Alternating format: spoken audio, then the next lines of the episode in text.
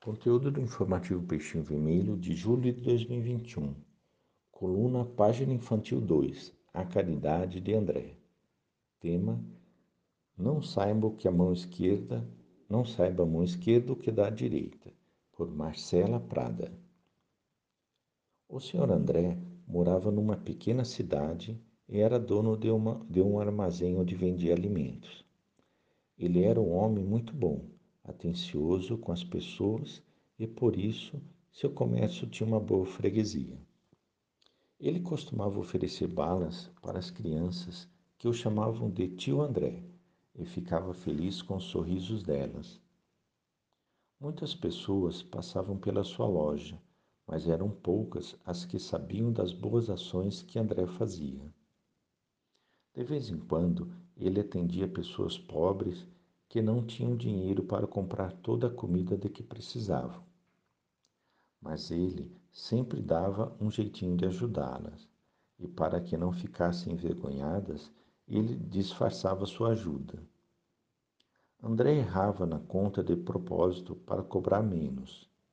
Se, mesmo assim, a pessoa ainda não tivesse dinheiro suficiente para pagar, ele dizia: Outro dia, quando você voltar aqui, você traz o dinheiro e me paga. Assim, eu não vou perder meu cliente, está bem? Mas ele nunca cobrava a dívida depois. Na hora de embrulhar a mercadoria, era comum André colocar guloseimas na sacola, pois sabia que certos clientes nunca poderiam comprar doces, mesmo tendo vontade de comer um.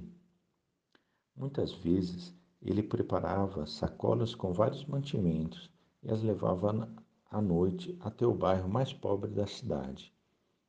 Sem que ninguém o visse, ele deixava as sacolas nas, na porta das casas das famílias carentes. André vivia ajudando os necessitados, e se dependesse dele, ninguém passava fome. O tempo passou e André ficou velho. Numa manhã, ele se sentiu mal e pediu ajuda ao seu vizinho por telefone. O vizinho veio rápido, mas encontrou apenas o corpo de André, deitado em sua cama. O fim da sua encarnação havia chegado e seu espírito, liberto da matéria, foi recebido no, no plano espiritual pelos seus entes queridos. André, agora em espírito, logo se recuperou da desencarnação e ficou muito feliz ao ver que estava entre espíritos iluminados e bons. Muito amorosos, eles explicaram que ele havia vencido as provas da vida, pois havia sido um verdadeiro cristão e aliviado a fome de inúmeros irmãos. André, humilde como era, agradeceu comovido, sem se achar merecedor de tanta felicidade e reconhecimento Sentia que tinha feito apenas o que sua consciência pedia. Ele nunca ficou rico, nem teve um cargo importante. Na terra, André era uma pessoa comum, mas para Deus ele tinha muito valor.